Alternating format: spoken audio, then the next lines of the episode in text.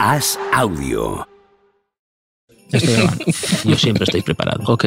Dale, dale. ¿Cómo estás, los Enrique? máquinas? Lo primero ¿Qué de tal, todo. Javier? Nacho, Nachete, Nachi, Nachicado. Javier Nachicado, ¿qué Así, así de primeras. Motívale, motívale, pocho. Me ha saltado un par de alarmas, Enrique. el peligro de las orcas y nadie te hacía caso. Tengo un efecto balsámico en ti. Soy como tu jengibre particular, Enrique.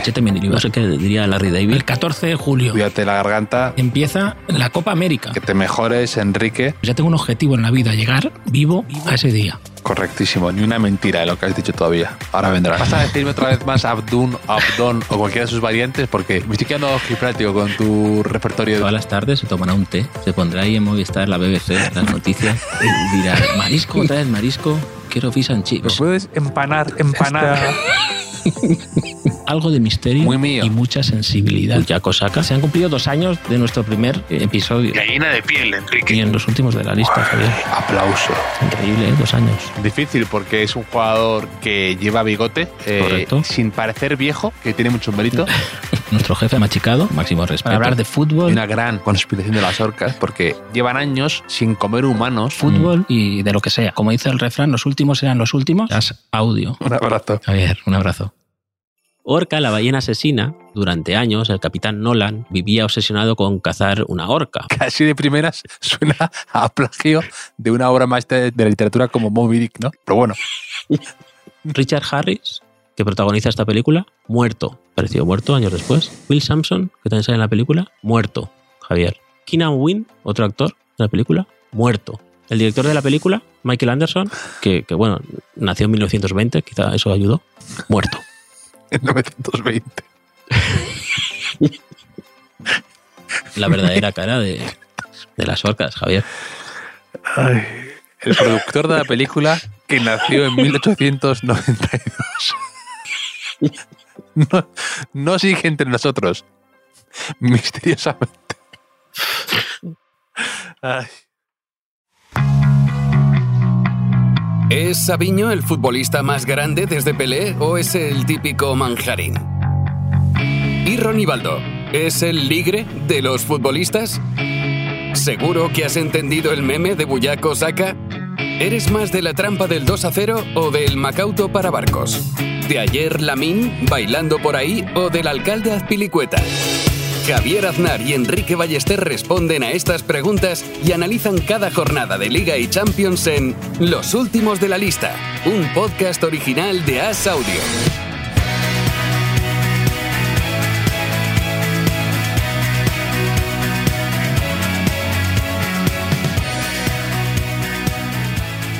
¿Cómo estás, Enrique Ballester? ¿Qué tal, Javier? Pues aquí disfrutando de, este villancico, segunda edición del villancico de, los últimos de la lista.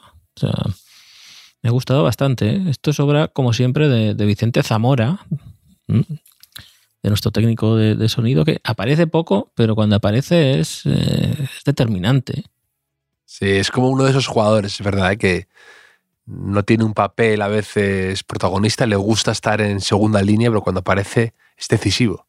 Sí, sí, sobre todo cuando aparece porque nos llama a las 6 de la mañana que, que hemos hecho algo mal, ¿no? Que hemos hecho algo mal grabando, eh, sie- siempre movidas. Siempre, sí, es un sí. clásico ese. un Eh, Que, que, que por como- cierto, que sí, te escucho, te escucho renqueante. Sí, sí, sí, como habrás notado, y también mis oy- los oyentes que estarán preocupados, eh, he tenido unas navidades convaleciente. He estado en cama bastantes días, aquejado de, una fuerte, de un fuerte proceso gripal, podríamos decirlo Mm. así. Y Nochebuena y Navidad Aznar, estado... Sí, Auto, autodiagnosticándose. sí, sí. Nochebuena y Navidad he estado básicamente en la cama. Y, y el día de Nochebuena eh, se me acercó, yo estaba ahí tosiendo en la cama y un poco fastidiado, Ujú, griposo, y se me acercó mi sobrino pequeño y se me puso al lado en la cama y me dijo, ¿quién te crees que eres? ¿El puto Enrique Ballester? Cuento de a lo Navidad. ¿eh? mejor, a lo, a lo mejor, eso por parte, por la parte ya de mis delirios, ¿no? Pero Puede ser, puede ser. Pero pensaba que se te acercó Valeciente, ¿no? Como has dicho que estabas con Valeciente, yo Sí, pensaba que quizá, o tu sobrino se llamaba así, pero me, me gusta que en, en tu peor momento de salud eres Enrique Ballester un lunes cualquiera. ¿no? Hay cuatro toses, Exactamente. la voz tomada, un poco de jengibre quizá, un poco... Ha sido tanto, tantas veces riéndome de tu fragilidad y de tu tendencia a ponerte malo de la garganta que yo creo que me han castigado, los dioses, Don Fútbol me ha castigado eh, Nochebuena y Navidad poniéndome malo. Sí, don audio. Don, audio, pero bueno... Don Audio, Don Audio tiene nombre a mecánico del pueblo. Me gusta. Te estoy viendo desde una atalaya de superioridad moral, ahora que notoso, de momento, que, que acabamos de empezar, no lo sé. Pero, pero sí, pero nuestro, nuestro villancico, el año que viene tenemos que sacarlo un poco antes. Tenemos que sacarlo un poco antes porque has visto que Sonido Muchacho ha hecho un recopilatorio de, de villancicos.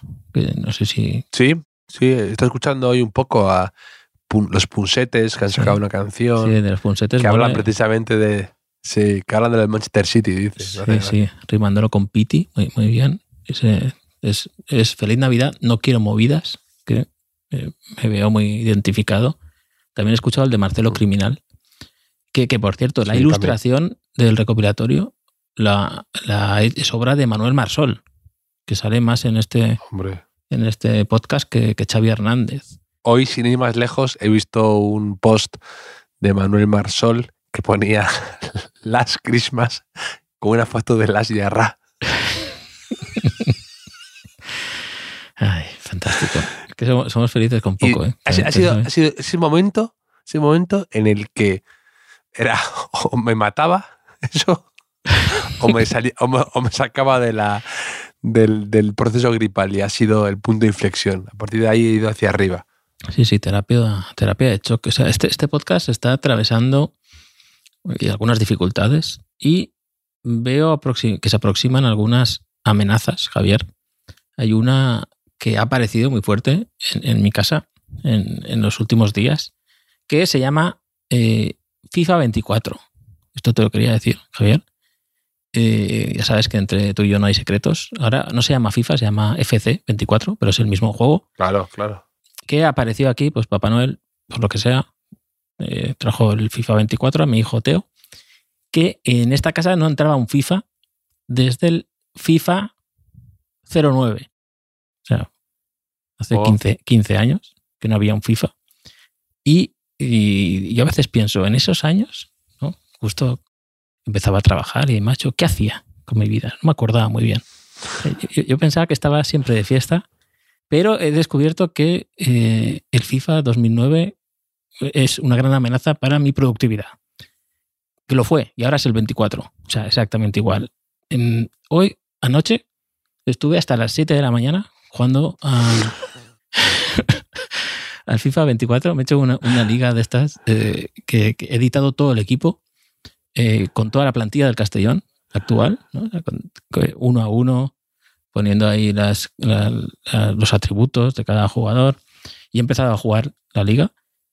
Eh, no sé, ha habido un momento ya que me, me he ido a dormir un poco pensando en, do- en dos horas. Tengo un bebé que, que cuidar. He, he tenido suerte que eh, al bebé se lo ha llevado mi mujer y me he quedado con los otros dos. Pero claro, los otros dos han estado toda la mañana eh, abandonados, o sea, dos niños abandonados en, casa, eh, comiendo las sobras de, que había por ahí de comida, porque yo estaba durmiendo. Y, y, no sé, em, luego he jugado con mi hijo, que cuando estoy con él jugamos los dos contra la máquina, y ha llegado un momento que me ha dicho, papá, no juegues más. Em, un niño de siete años diciendo, papá, no juegues más. Es una cosa eh, bastante, triste. Y, claro, y ahora eh, tengo que volver a trabajar mm, próximamente y, y no sé cómo, cómo lo voy a hacer. O sea, es algo que, que me está devorando. O sea, yo, mm, si hubiese seguido jugando al FIFA, pues, eh, pues no, no, no habría escrito libros, ni, ni, ni columnas, ni existiría este podcast. Entonces veo, Sí. veo un futuro complicado, Javier. No, no sé qué voy a hacer. Te entiendo porque además ese tipo de recaída suele ser más fuerte todavía. Si ya antes teníamos un problema, ahora eh, se, refuerza, ¿no? Caes con el doble de intensidad. a ese pozo Claro, de es que- horas muertas que es el FIFA. Porque es que además es un, es un- ahora es un desafío para mí, después de tantos años sin jugar. Hay muchas funciones que no entiendo bien de, de la liga, de los ojeadores, no sé qué. El juego Mm, justo, sí. justo me iba a ir a dormir a las cuatro y pico, algo así. Y llegó ese momento precioso en los juegos que es cuando empiezas a ganar. ¿no? Entonces, gané los últimos seis, siete partidos consecutivos.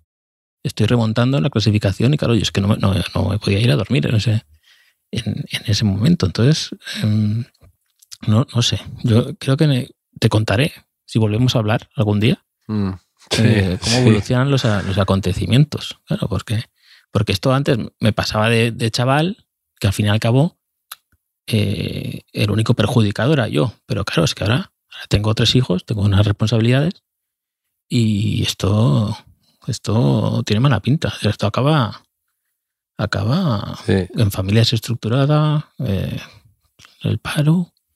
eh, Sí. Va a poner a llorar, ¿eh? A mí, mm, con, con los videojuegos de fútbol, que era un gran regalo de, de Reyes que guardo con muchísimo cariño, ese momento de encontrarme algún FIFA, el FIFA de la Play 2, me acuerdo. Eh, pero mm, lo que era tremendo eran dos cosas. Una, eh, cuando tú creías que a lo mejor ya eras, eh, jugabas varios días seguidos y te veías muy, muy, muy bien la cura de humildad que era cuando de repente invitabas a un amigo a jugar a casa y pensabas que, que le ibas a dar una paliza y ese amigo tuyo que decía, no, yo tampoco he jugado tanto y te metía un 4-0 sin despeinarse, que te hacía casi una onda vital en el juego, que no sabes ni Mm. cómo lo podía hacer, ¿no? Que era una cosa, una, una- unos combos, unos regates, unos caños, unas jugadas, un dominio que te, te, te, te- vamos, te humillaba y, te ponía en tu sitio, ¿no? Y luego también a mí, me- a mí me ocurría, no sé si tú te- te- tenías una, una tarjeta de memoria de esas, que es- me parece un ejercicio interesante de... Yo tenía la memory card esta que grababa algunos golazos que yo pensaba que habían sido espectaculares, ¿no? Y lo- los, los volví a ver meses después y decía, pero en mi cabeza era, o sea, recordaba esos goles, pero mi cabeza era como algo ya absolutamente eh, idealizado. Ya, ya, Y el, gol- el remazo de realidad era tremendo. Entonces me parecía como una, una cosa interesante de cómo la memoria es tramposa y cómo a veces idealizamos los recuerdos. Sí, sí. A, mí me pasó ah, hace no mucho con vídeos de cuando yo, yo jugaba a fútbol. O sea, que cuando éramos infantiles, cadetes, cosas así, que había vídeos que un, un padre grababa mm, y locutaba, de hecho, locutaba los partidos. Eh, y claro, los vi y claro, de lo como yo lo recordaba, o sea, sobre todo la velocidad, la velocidad a la que jugábamos Claro. eh, era, era infame. Pero, pero sí, y tú, pero tú eres. Yo es que todavía estoy descubriendo muchas cosas del juego. Eh, sé lo básico y he descubierto una gran diferencia en, a lo largo de los años del FIFA que ahora mm, para defender, o sea, es mejor defender hacia atrás. O sea, antiguamente al FIFA tú pulsabas el balón de presionar o de robar y casi siempre te la llevabas, pero ahora, ahora además como juego tal y como juega el Castellón, presión adelantada, tres centrales, dos carrileros y todos al ataque, eh, pues claro, eh, me flipa un poco con los atributos que tengo tres o cuatro internacionales. O sea, esto, esto me venía un poco arriba.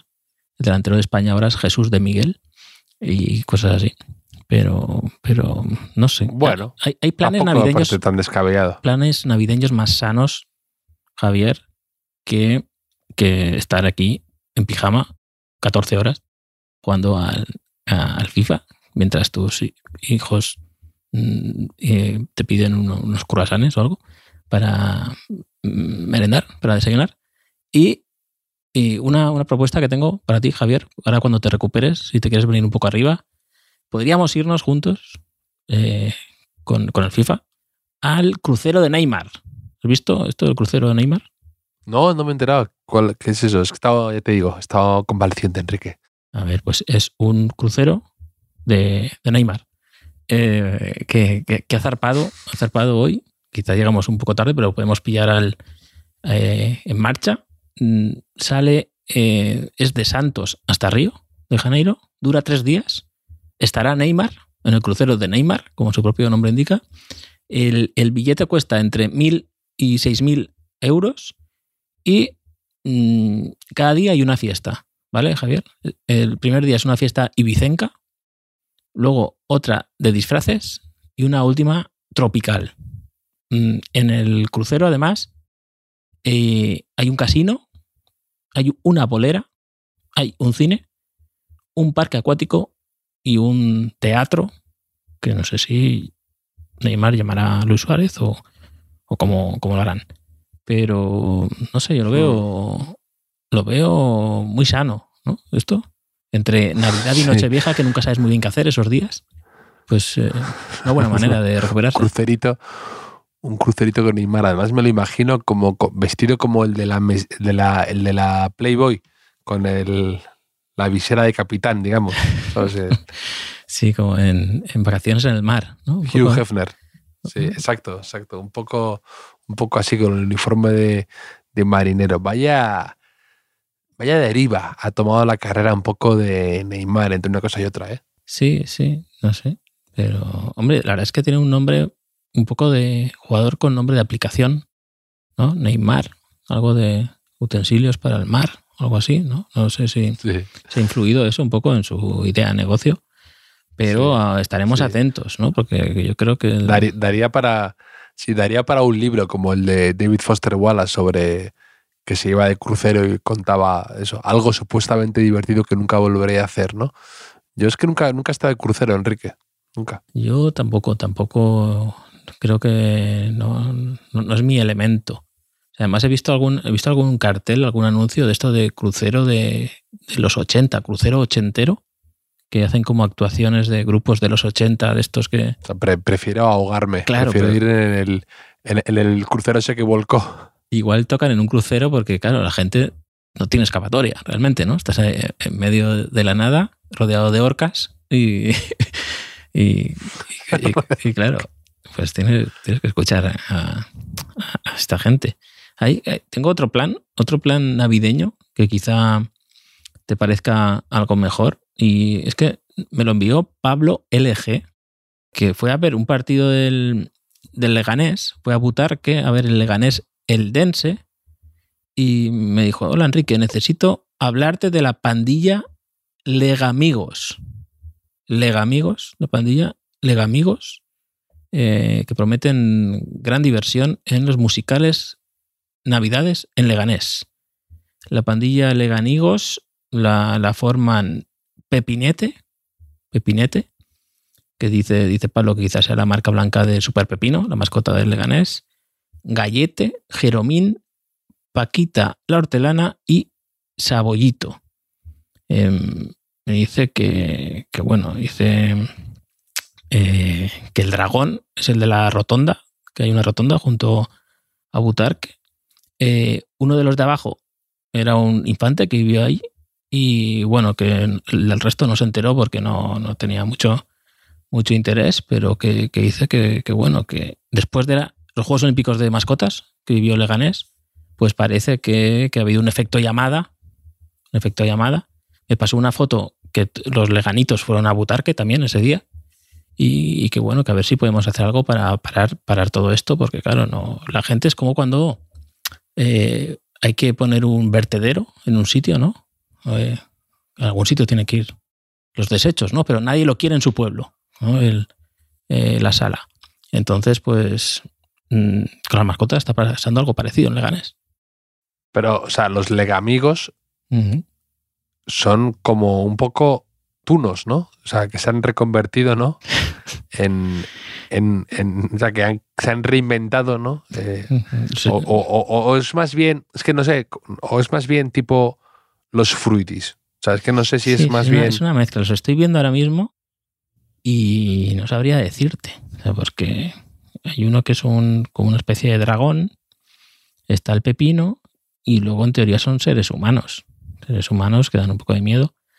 Y también ten en cuenta que en Leganés también han estado mucho tiempo aguantando el chiste sobre el monstruo del Leganés también. O sea, eh, que aquí ya Sí, llueve sí, sí. sobre mojado, ¿no? Entonces, no sé, no, no sé cómo ayudar a Pablo con, con todo esto, pero... Sí, pero recuerdo cu- cuando, cuando Samuel fue cedido al Leganés, me acuerdo de un titular que decían eso, el monstruo del Leganés. ¿no?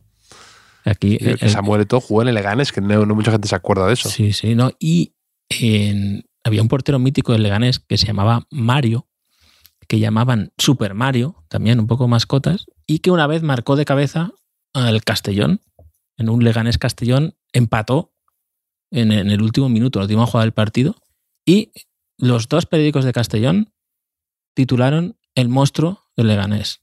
¿Te parece? Que fue Mm. algo, Sí, sí. algo precioso. Seguro que los dos pensarían qué originales somos, ¿no? A, a tope. Y, eh, cuando vieron en el kiosco al día siguiente dijeron, "Mm, pues igual no tanto. Mm. ¿Qué más tienes ahí que comentarme, Enrique? No sé, es que está jugando al FIFA mucho, mucho tiempo. Eh, ¿Sabes que No, ganó no- el Madrid no- en ¿No se lo echaba el Boxing Day? El Boxing Day, madre mía, Boxing Day. Eh, como bien ha recordado hoy en, en Twitter, por fin miles de niños ¿no? han dejado sus trabajos en, en la mina y, de carbón para, y han podido ver al Barmouth de, de Iraola, por ejemplo, que ya va décimo, que ha vuelto a ganar. Es, es algo que, que aquí tú y yo ya bueno, sabíamos que iba a cuatro victorias seguidas, ¿eh? Sí, lleva seis de las últimas siete, o cinco de seis, no sé muy bien. Eh, ¿Qué más da? Ha superado al Chelsea. ¿Tú crees que eh, entre la muchedumbre de algún estadio inglés hoy, entre los niños, ¿no?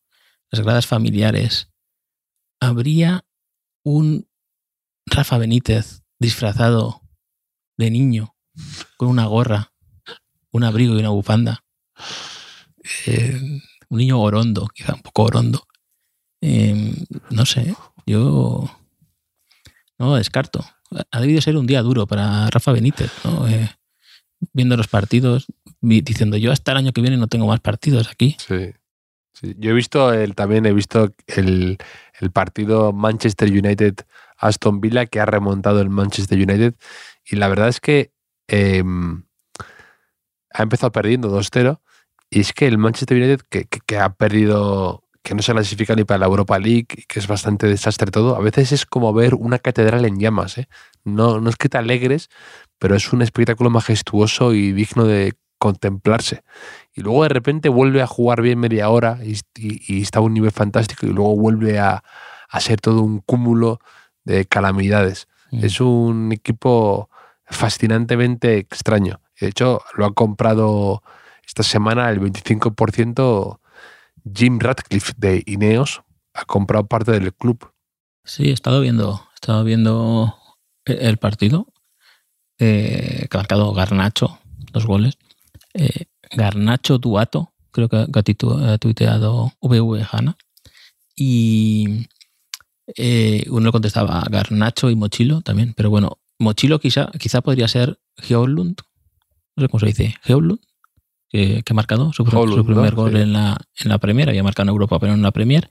Y he leído que, que tiene dos hermanos que están en el Copenhague, están en, en- en el club que precisamente eliminó al United en, en la Champions, y que los tres jugaban tanto a fútbol en, en casa que al final su padre en el sótano les hizo como un, un campo de fútbol, 10 metros de largo por 6 de ancho, que ahí ya podrían, porque se pegaban mucho, ¿no? Y demás. Entonces que como que ahí los dejaban en el sótano con una pelota, cerraba la puerta y decía, bueno, ya que sea lo que Dios quiera.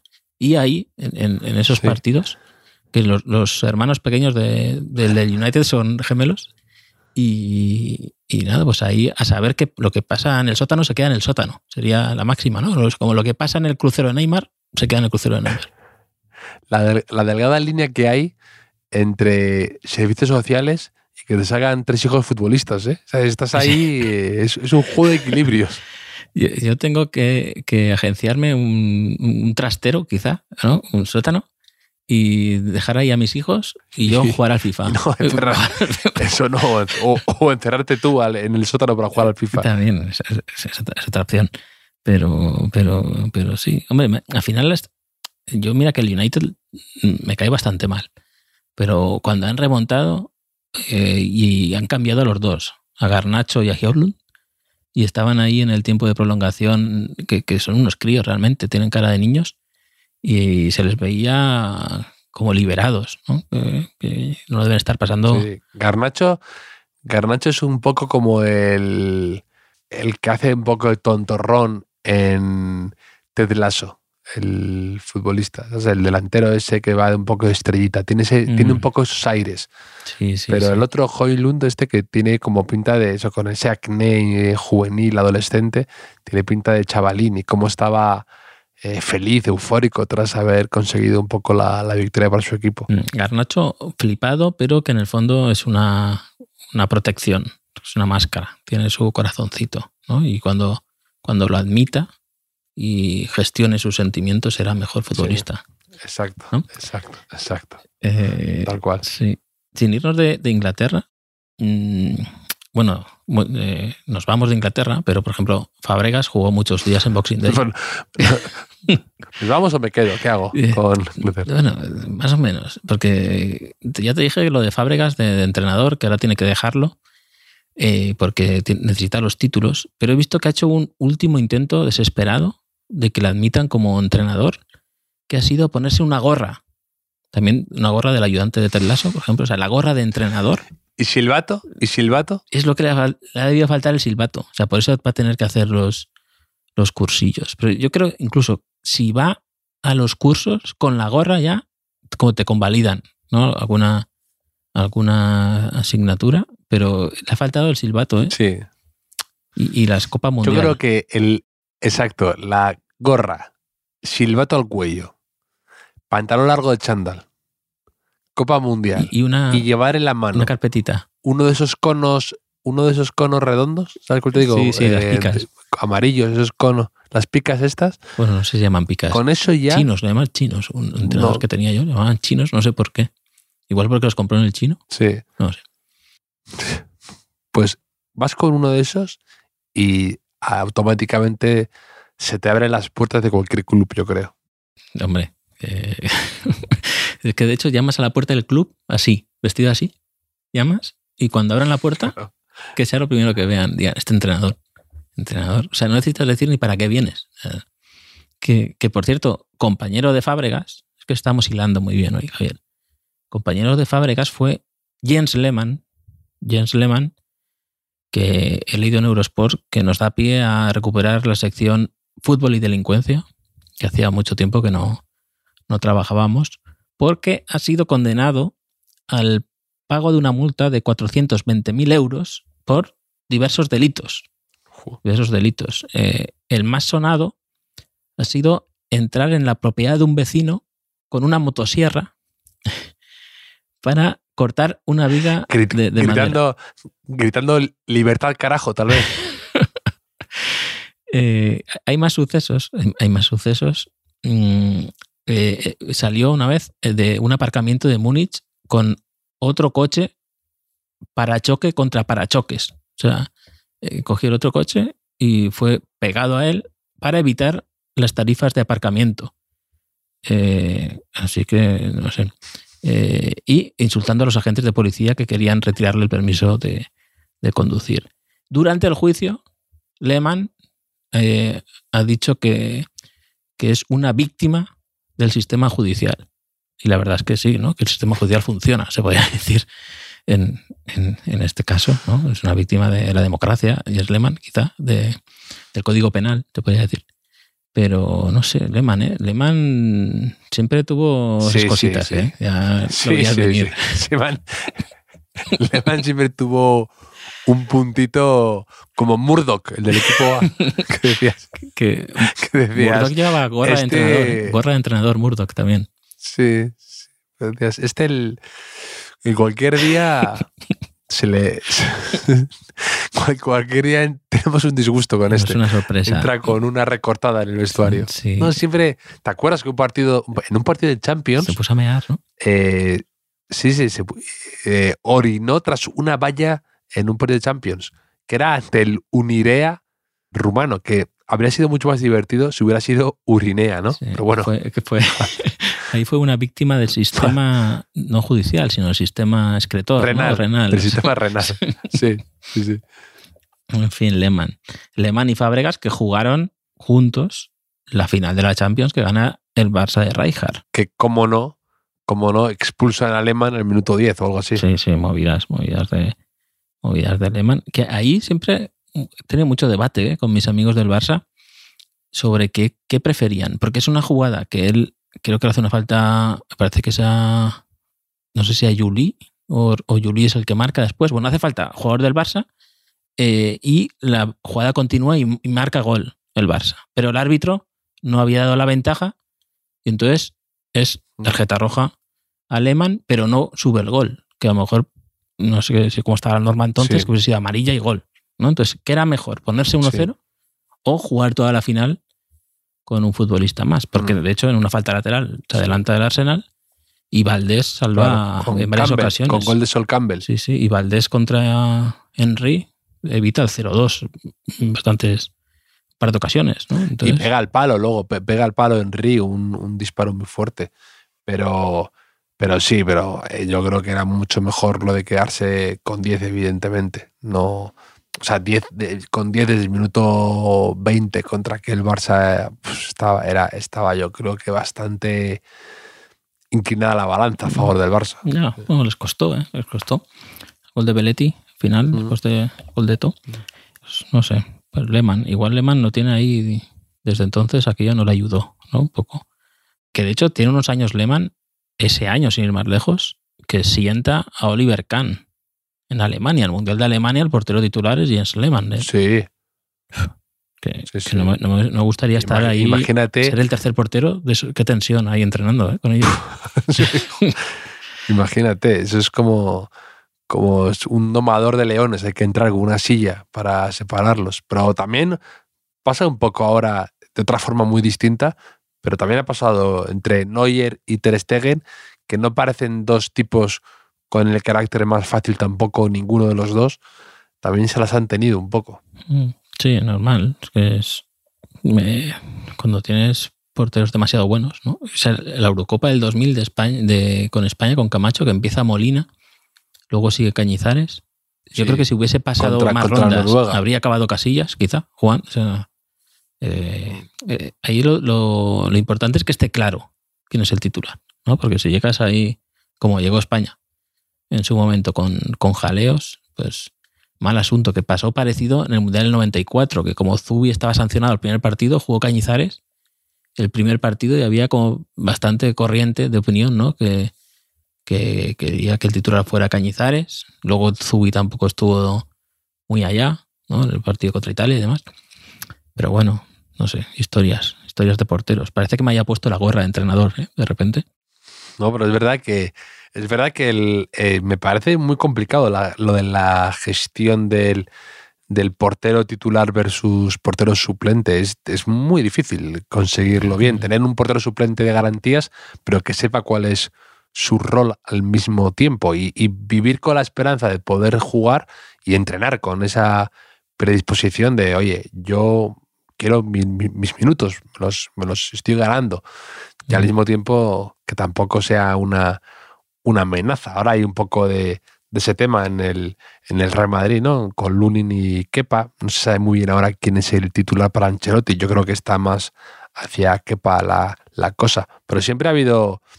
También hubo mucho. Había mucho run run, ¿no? Con que Cañizares y Palop no se aguantaban y no se dirigían la palabra y Ah, todo eso. no, Y luego han estado los dos comentando en Movistar y que yo no me los imagino por los pasillos como con mirada retadora de nuevo, ¿no? Años después. Ya, pero bueno, en el momento creo que cuando tomas distancia cambia la cosa, pero Palop de hecho tuvo que salir del Valencia para, para Sí. desarrollar su carrera, que luego fue un carrerón en, en el Sevilla, que ahí yo creo que lo ideal es tener un, un titular muy claro y que el suplente o bien sea un joven mm, que está asomando o tener un veterano que asuma un rol Veterano. eh, tipo Pepe Reina ahora con Mm. Jorgens en el Villarreal o algo así.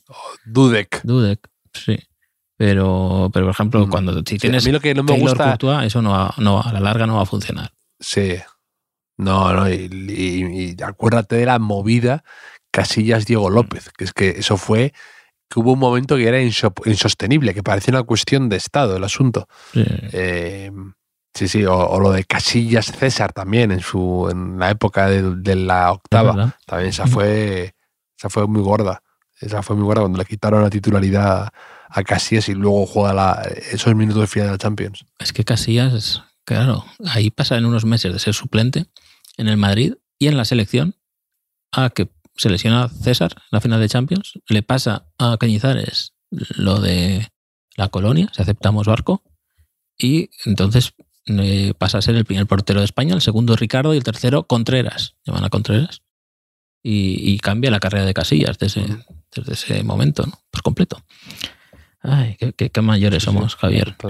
Yo, yo un poco más que tú. Sí, a mí lo que, no, lo que no me gusta nada del tema de la gestión de porteros, que es una moda que se ha puesto hace relativamente poco, y como siempre que sucede alguna de estas cosas, lo hace uno y todos lo empiezan a imitar, es lo del portero de, para Copa del Rey. Eso no me gusta nada. No, lo de que, que juegue el portero suplente, no sé por qué decisión, eh, solamente la Copa del Rey.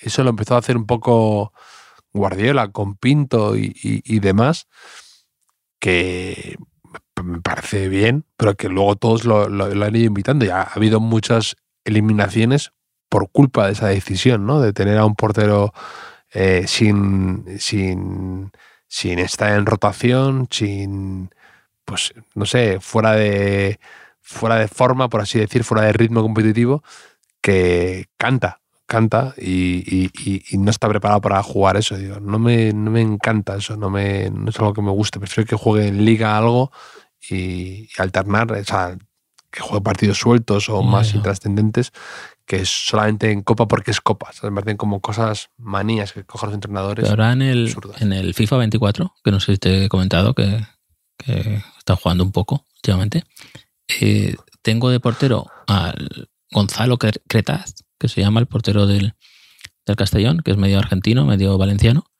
y lo he hecho tan bueno que se me van algunas ventanas, ¿no? Ventanas FIFA, se va con, con la selección, y entonces tengo que poner, no lo tengo, porque en segunda división no para la liga con, con esto, entonces claro, me veo, Pero ¿con cuál va? ¿Con cuál va? ¿Con Argentina pues o con España? pensando. Yo creo que yo creo que cuando lo estaba haciendo es que mm, el Castellón lo que hice fue coger el Andorra, cambiarle todo, ¿no? el, hacer un poco de justicia poética, cambiarle el escudo, cambiar los nombres todos. Y entonces eh, digo, a ver si eh, si tengo demasiados extranjeros, como no había jugado al juego, a ver si hay alguna movida, entonces, entonces, como tengo uno de Puerto Rico, tengo gente así de estar comunitarios, dije, voy a ponerlo, como tiene la doble nacionalidad, voy a ponerlo de, en España. Entonces se va con España. Se va con España ahora mismo. Tengo ese problema. Si tuviera.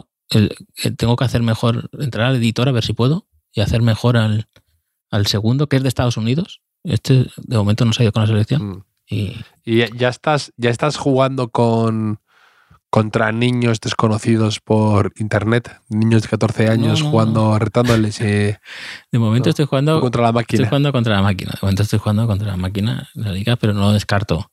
eh, que acabe. Yo nunca he jugado por nunca he jugado por internet a la a la Yo al FIFA Play. 9, así, sí. a- así de, así de viejo soy. Nunca he jugado contra un desconocido por internet.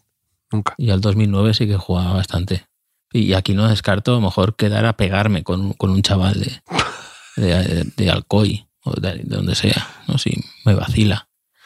Eh, eh, no sé, eh, no descarto nada. Eh, eh, Cuando me ha costado hasta después de jugar tanto tiempo, cerraba los ojos y, veía jugadas. de- que eso es, no me pasaba, yo creo, desde la Master System 2, el Olympic Gold. Eh, ha sido muy bonito, un momento muy bonito, pero poco conveniente, ya te lo digo, para mi futuro profesional, Javier. Esto es, es más preocupante de lo que parece, te lo digo en serio. Pero, Mm. mm, mientras tanto, Javier, antes de todo esto, eh, en la vida real, el, el Madrid se fue al parón navideño colíder con el Girona porque Lucas Vázquez, en el tiempo de prolongación en Vitoria, marcó el 0-1 de cabeza, ganó el Madrid a lo Barça de Xavi, ¿no? un poco ahí, eh, como más duele al rival, provocando un enfado mm, épico, diría yo, ¿no? monumental, de, de Luis García Plaza. No sé si lo, si, si lo viste. Sí, sí, sí. Fue sí. una secuencia maravillosa, ¿eh? Lo vi, lo vi, lo vi. Eh, pero bueno, que no conoce a Dios a cualquier santo le reza. No sé si te acuerdas de él, cómo agarró hierro a Reina, Sí. que sabes que es, que- que es una de mis imágenes deportivas favoritas de todos los tiempos. Cómo le agarra, parecía le está chillando fuera de control. Pues un poco me, me- me recordó a eso. Admirable cómo no pierde la compostura el tipo al que le agarra y zarandea Sí, sí. Luis García. Cómo se mantiene absolutamente impasible, eh, admirable. ¿eh? Muy buena actitud. A mí, a mí con así con el flequillo un poco eh, y eso me pareció el actor que hace de Hitler en el hundimiento cuando se enfada ahí. un poco a ataque de cólera. O sea, un momento así. No quiero decir, no me estoy comparando, ¿eh? pero, pero fue así. Pero no fue el único entrenador que se enfadó. Ah, es que, a ver, es que, es que te- también mucha gente lo criticó, ¿no? Que le parecía una sobrereacción, pero que te meta un gol en el descuento Lucas Vázquez Hombre. de cabeza es como para eh, fusilar a siete de tus jugadores. Hombre, yo cojo la, con- yo, yo cojo la consola y la tiro por la ventana. Yo cojo la consola y la tiro por la ventana. Si eso me, me pasa eh, eh, otra noche.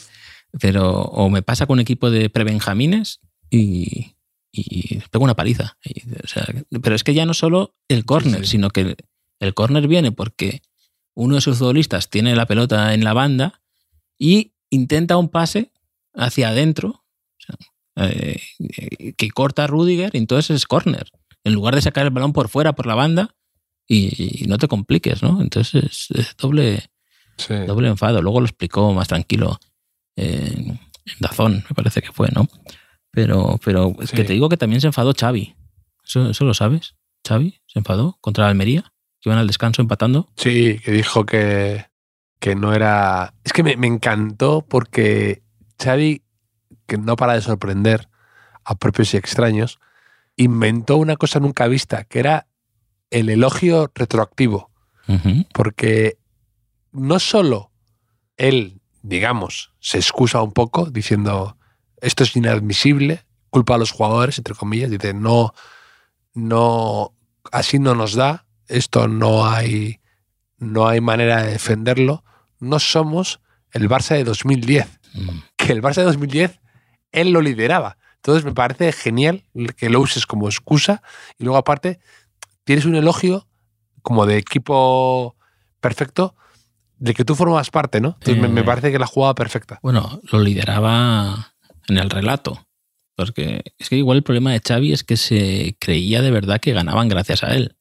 No gracias a un entrenador que se llama Pep Guardiola o a Leo Messi o a Iniesta o a Valdés o a Puyol o, o a Busquets, ¿no? A ver, Eh, no, no. tú, tú insistes, Xavi era, Xavi era muy bueno. Sí, sí, que era pero dejó de jugar bueno. Xavi y, y con Luis Enrique, pues eh, siendo suplente desde octavos hasta la final, pues Messi, eh, Neymar, eh, Luis Pero- Suárez, pero- Busquets pero ganan la ya Un- o sea, Xavi era muy bueno y con Rijkaard se el- lesiona en el- Navidad y esta final que hemos dicho antes, pues él no la juega, no juega. Eh, es que Eh, tienes- que eres como el Toy eres como el muñeco de Toy Story, te tiran de la arandela y sueltas tu speech anti Xavi. Eh, sí, que sí, que era muy bueno, pero eh, para mí no era uno de los cinco jugadores más importantes de los equipos que en los que ha sido campeón de Europa o del mundo. Esa es mi, mi opinión. Que quizá él piense que sí, pero eh, la bronca de Xavi eh, la desveló eh, Javi Miguel, escribe en el diario AS, y, y entró bastante en, en detalle. O sea, ¿sabes qué le dijo Xavi a Lewandowski? ¿Qué le dijo? le dijo, a ver si empiezas a correr de una puñetera vez. O sea, no sé si dijo puñetera o lo han cambiado un poco. También dijo, no puede ser, no puede ser. O sea, comillas, no puede ser, no puede ser como, como del fin hasta el fin, ¿no? El- la canción esa de, de Israel, no puede ser. No sé si sabes de qué te estoy hablando. Eh, y también les dijo En que quizá- absoluto. quizá ya te lo pasaré el enlace. Eh, les dijo: Quiero que corráis como cerdos. Que realmente el, el cerdo es un animal que no criticaré yo al cerdo. Estoy muy fan del cerdo, pero creo que la velocidad ¿no? No, no es su mayor fuerte. Quizás sí, Sí, no lo sé. El trote, el trote cochinero viene, viene, viene de ahí un poco. Eh, claro, entonces, a ver, quizás ese fue el problema, ¿no? de que quizá Lewandowski fuera lo literal, ¿no? porque quizá en Polonia de niño vivía en una granja y había cerdos, sabía cómo corrían los cerdos. Y, y no sé, pero bueno, ganó el Barça, ganó el Barça con Sergi Roberto, ¿no? Haciendo, fue un poco de, eh, la Sí, carta sí, Sergi sí. Roberto y luego Lucas Vázquez, ¿no? Un poco ahí la rebelión de, de los tapados. Y, y Marcos Llorente con Atlético Madrid, también marcó contra el Sevilla. O sea, un poco ahí, ¿eh? Ahí veo un patrón. Así que, que bueno, no sé. Un poco, un poco, un poco palo para Marcos Llorente, ¿no? Que lo, que lo compares con Sergi Roberto y con Lucas Vázquez, que están un poco ya más, digamos, Ya, bueno, por. no voy a decir que en el ocaso de, las, de sus carreras, pero que están más ya en un rol eh, suplente-suplente, ¿no? Eh, Marcos Llorente aún es mucho más, bastante más joven, pero a mí es verdad que eh, Marcos Llorente, siempre te lo he dicho, me parece, mm, hay algo ahí que no me encaja suyo, no me, no me gusta, no, no me... en- No lo, nunca- en el. Madrid no me gustaba. Una, una vez casi me pegas. ¿Por qué? Que una vez que dije que, que Fede Valverde me recordaba un poquito a, a Marcos Llorente. No sé si lo, lo habrás olvidado, quizá, por suerte. Sea, No sé. sí. Ahí, ahí está. Pero, a ver, no te, no te gusta Marcos Llorente, pero no hasta el punto de llegar a, a salir en, en un informe que ha hecho Synthesis Intelligence sobre los insultos que reciben los futbolistas. Esto, no sé si lo has visto, esto es oficial. Oficial en las informaciones estas de la liga, que la vi en el país concretamente que cuenta que en las primeras 15 jornadas de esta temporada se han analizado más de 8,7 millones de mensajes que fueron publicados por 1,3 millones de aficionados y han hecho un análisis para mm, determinar cuáles son los insultos más repetidos en el fútbol español. Mm. Eh, ¿Sabes quién ha ganado? ¿Un argentino? Mm, no, bueno, eh, es universal, yo diría. Ha ganado eh, Hijo de puta, con perdón. Hijo de puta es el... Ah, pensé, el pensé que el había ganado hijo puta con perdón. Y digo, mira, al menos, al menos, al menos Eh, eh, pero esto es claramente una es una eh, consecuencia del sketch ese, ¿no? de Laura Chanante, de muchachada, de hijo de puta, hay que decirlo más. Pues más no se puede decir ya. ¿no? Es, Mm. es, eh, es el primero, seguido de rata, rata, y el tercero fue payaso, payaso. que no sé si la Asociación de Payasos de España tiene algo que decir a esto de que se considere un insulto, ¿no? Eh, no lo sé. Mm, ahí lo dejo. Y, y el 80% de los insultos los decimos los hombres. Esto es, hay que reflexionar. Y la mayoría mayores de 45 años. Que esto es un poco eh, algo que yo ya vengo defendiendo, ¿no? Que, que, que la peor generación de la historia es la que tenemos encima, nosotros, Javier, eh, de este país, aunque critiquen mucho a los jóvenes, en- confirmándolo, más que nada.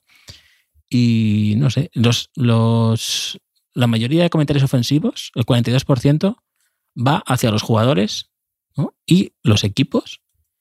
Y después, el siguiente estamento más insultado es el de los árbitros, con un 28%. Y bueno, dicen, dicen que han hecho este estudio por, para sensibilizar a la gente. Y que tenemos que ser mejores aficionados y, Mm. y, y demás. No sé. Quiz- Quizá alguien lo lee, alguien que usa el insulto rata, y dice, tenemos que decirlo más, tenemos que adelantar, ¿no? A, a hijo de puta, ¿no? Ser el primero siempre. Sí, Y los payasos diciendo, a ver, o ganamos esto o que nos quiten, pero un cuarto puesto no nos gusta. Sí, sí, sí. Eso es como los chistes, ¿no? De, es aquí la asociación de vagos, ¿no?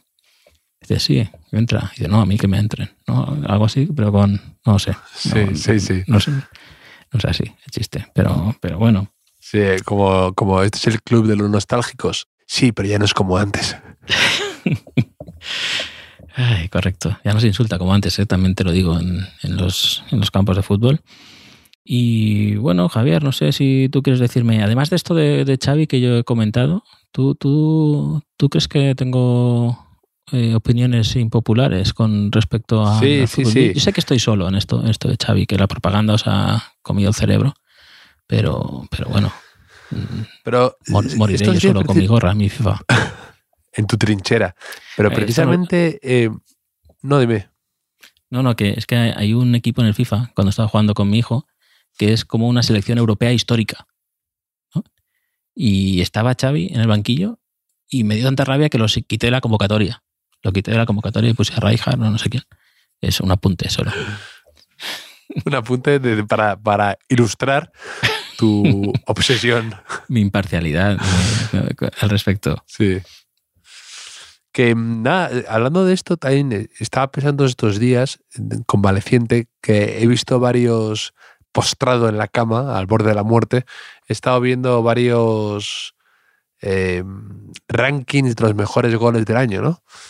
Y, y me ha hecho pensar en varias opiniones para mí que son un poco impopulares, ¿no? Pero una de ellas, por ejemplo, es que, no sé qué te parece a ti, pero los goles de tijera no son para tanto. Mm. Es el gol por antonomasia, el gol que nos enseñaron que Oliver marcaba y era el, el no va más. Me parece un gol un poquito me. O sea, generalmente un gol de chilena es un movimiento acrobático de alguien ágil que la da un poco hacia donde vaya y que ni se ha enterado si ha entrado o no. Fíjate. Pero, Entonces, muchas, pero de muchas chilena veces es o de, poco... o de tijera. ¿Es lo mismo? ¿Chilena o tijera? Sí, ¿no? De una chilena, ¿no? Una En en Sudamérica le llaman bicicleta, me para parece. atrás. Me parece que le llaman bicicleta a la chilena en, en algunos países. En, en Brasil o por ahí, te lo prometo. ¿eh? No te inventes, no te inventes. Pues el gol para atrás. Porque eso lo sé por, por- por el videojuego del minifútbol al que estaba enganchado antes del FIFA. Ahora ya no llevo un día sin entrar. Sí. Que, que algún objetivo que te ponía era marca tres goles de, de bicicleta.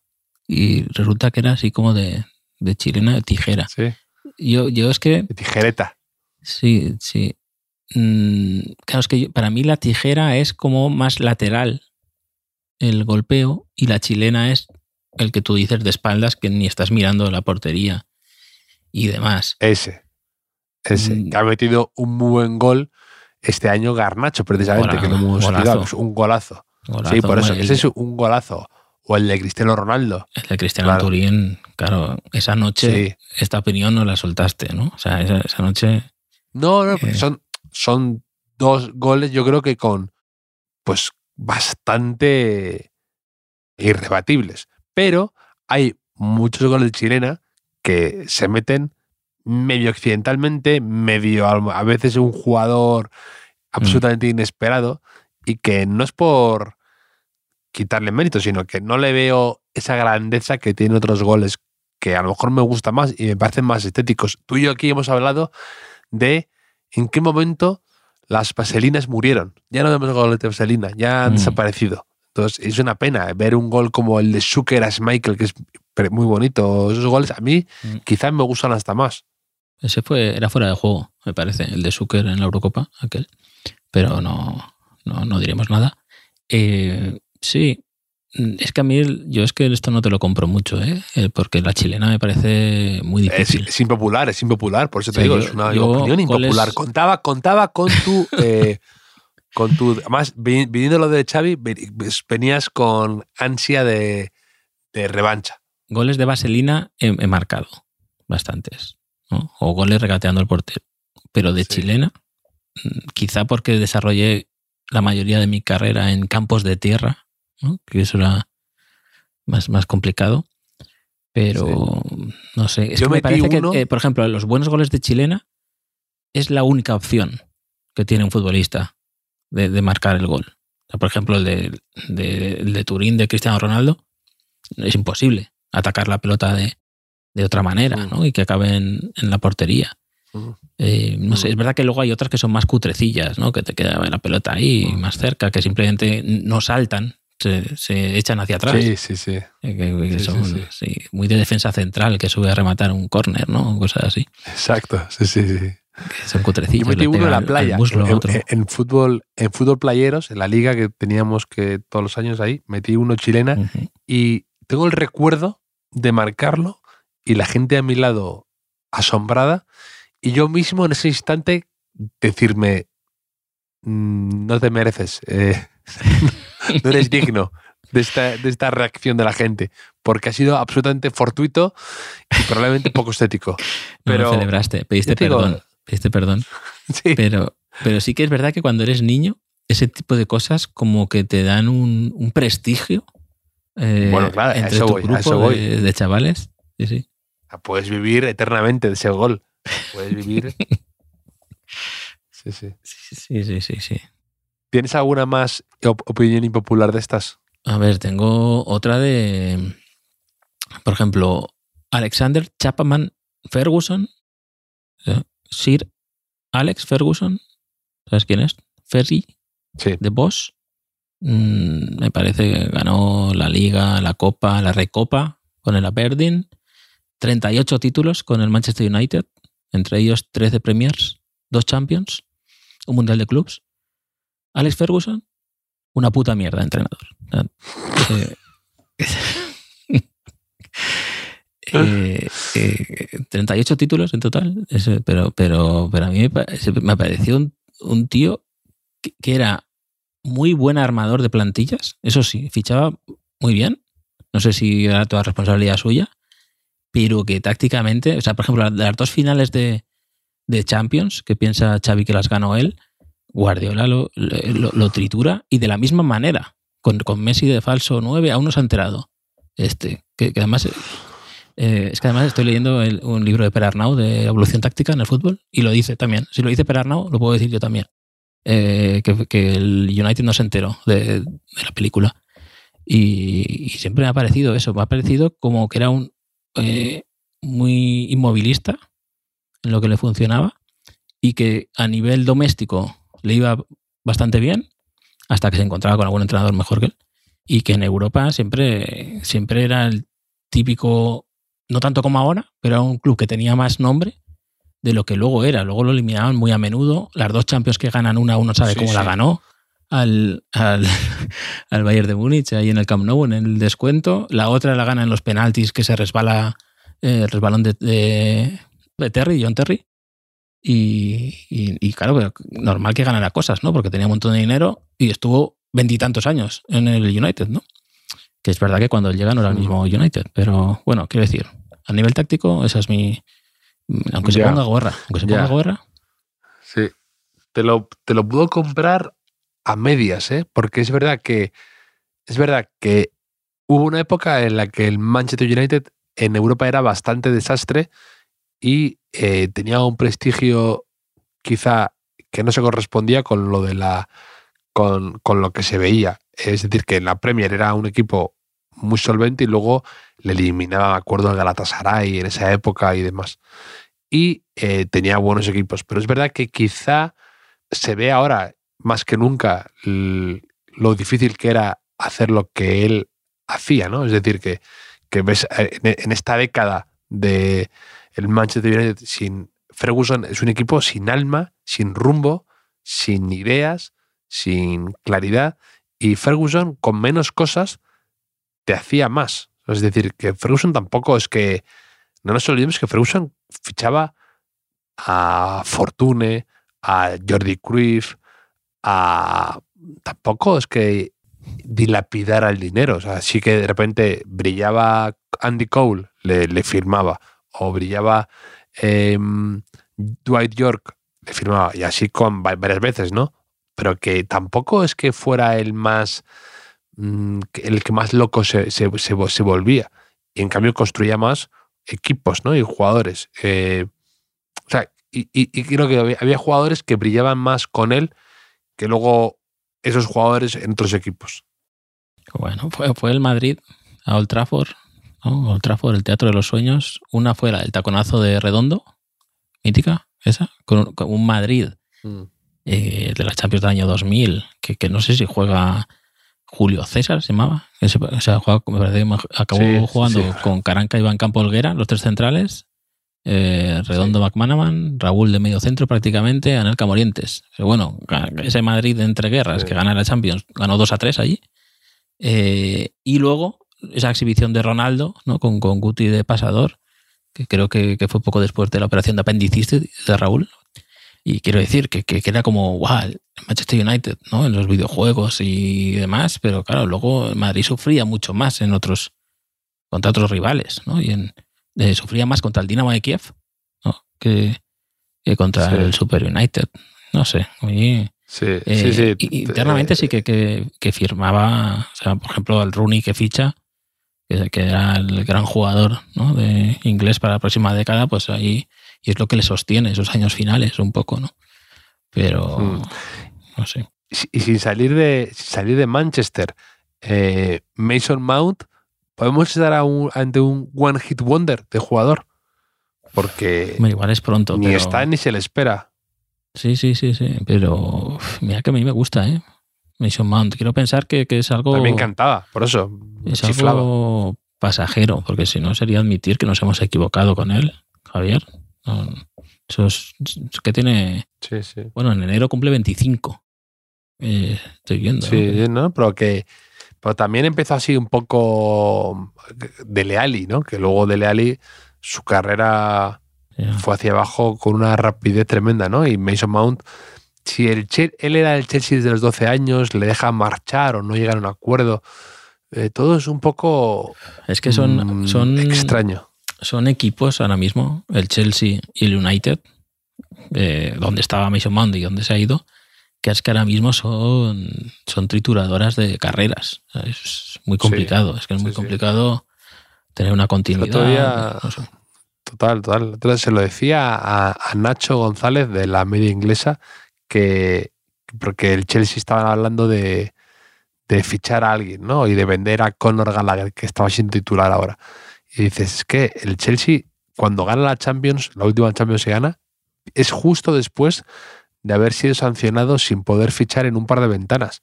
Y de repente, pues empiezan a, por cuestión de necesidad, empiezan a tener que jugar otros chicos más jóvenes, se les da oportunidad, eh, hay más paciencia para dejar que ciertos jugadores eh, pues se cojan raíces, ¿no? Mm. Y empiecen a. Pues porque no te quedan más narices. Y ahora el Chelsea es que es. eh, no, parece que no deja. Es como si estuvieras pintando el salón cada, cada tres meses, ¿no? ¿no? No dejas ni que seque la pintura, ni que tenga un poco de. de de, de que respire, ¿no? Estás como redecorando la casa cada tres meses y eso te, te vuelve loco.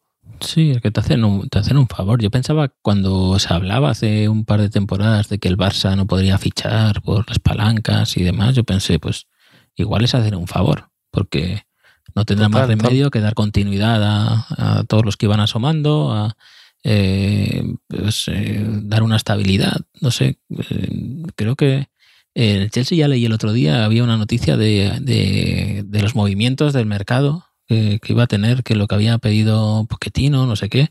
Y digo, pero, pero es que no se dan cuenta que, que, que, que no pueden tener más jugadores Sí, ya. que O sea, que quizá no sea el problema ese, ¿no? Pero ¿no? Si es que no hay. Deja que se asienten un poco. Es tan sencillo como eso. O sea, un poco aguantar y dejar que cojan. Que, que, se estabilicen un poco. Es que si no, no te va a valer nadie. Porque es que nadie, si le pongas ahí, le, le, le echas sin contexto y es que todo se. Eh, no, te vas a cargar todo. Es un equipo sin alma, absolutamente vacío. Pues sí, Javier. Vacíos, vacíos eh, eh, se van a sentir mis hijos mañana por la mañana si, si me pongo a hacer ahora lo que el cuerpo me pide. No lo sé, no lo sé, ya veremos. Una partidita. Pero se, nos, se nos ha agotado la hora. Pero bueno, teníamos algunas sí. cositas de oyentes que dijimos de final de año, pero lo haremos de principio de año. No pasa nada, principio de año. Que quizá Perfecto. tengamos no, no villancicos. ¿Los villancicos cuándo se acaban? A partir del 26, 27, todavía eh, se admite el villancico o es solo navideño. Eh, de Reyes hay villancicos, me parece, ¿no? Sí, claro. Hasta, sí, sí, sí. Que sí, ya sí. vienen los Reyes. Claro, pues hasta el día 6, claro, ¿no? por lo menos. Claro. Podemos Tenemos tiempo de sobra para, para explotar los villancicos, Enrique. Muy bien, Javier. Oye, eh, se te ha mejorado, ha sido de menos a más en la voz, ¿no? Aquí, has calentado la voz. Eh, te, te, he curado un poco a distancia, quizá. Eh, y me alegro. Quizá, me alegro de quizá no, seguro. Sí, yo, yo pensaba que, Mm. que- que te perdíamos, ¿eh? hasta, hasta 2024 por lo menos, que no, que no, no volvías. Hubo algún audio ahí tétrico. De- de tu- Tétrico, tétrico. que- que sí, sí, sí, un poco. Pero, pero bueno, ya sabemos que, ya sabes que ahora tendrás que respetar mis, mis, mis dolencias físicas. Pues ya se ha aprendido la lección. Sí. Y feliz año, que pases feliz año. Igualmente, Enrique. Y a nuestros oyentes también. Sí. Feliz año. 2024 será el cuarto año de de los últimos de la lista. Este podcast que empezó en 2021. Y mira, pues si, si el FIFA lo permite, quizá lleguemos al 25, no sabemos. Esperemos que sí, Enrique. Te mando a ti un abrazo y a todos los oyentes. Un abrazo.